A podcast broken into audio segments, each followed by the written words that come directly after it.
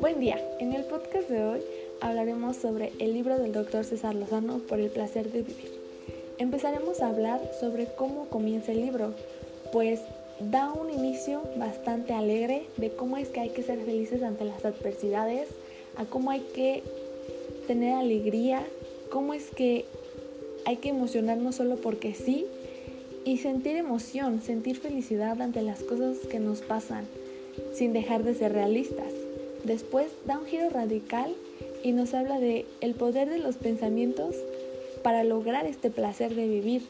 de los pensamientos que influyen en nuestro estado de ánimo y algunas estrategias para no ser víctimas de pensamientos que nos relacionan con el pasado, que a veces lo que puede ocurrir y que no depende de nosotros,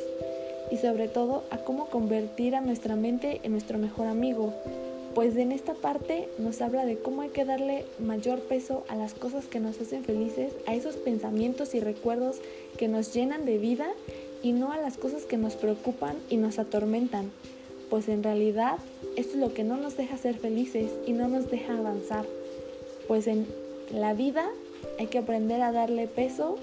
a esas cosas que nos da emoción, que nos da risa recordarlas y que nos hace reír a carcajadas por un buen momento.